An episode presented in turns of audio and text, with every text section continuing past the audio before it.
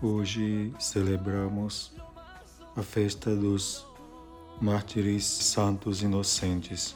Há imagens que penetram o coração, crianças que morrem desnutridas, notícias de abortos, crianças que não vivem sua idade porque precisam trabalhar em olarias ou vendendo verduras nos mercados, ou aquelas que não vão à escola porque nos semáforos vendem caramelos, cigarros ou ficam limpando para-brisas dos carros. Meninos e meninas maltratados por seus pais, abusados por parentes adultos, crianças envolvidas em guerras absurdas que os adultos provocaram. Quantas vítimas que hoje são traspassadas pelas espadas do aborto, da indiferença, da pobreza e dos maus tratos.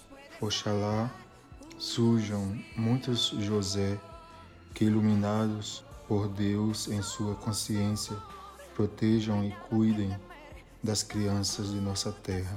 Organizações que defendam os direitos da infância, adolescência e juventude, projetos que procurem proteger e reconstruir a família ameaçada de destruição e desintegração e ofereçam espaços de cuidado e proteção às nossas crianças e jovens.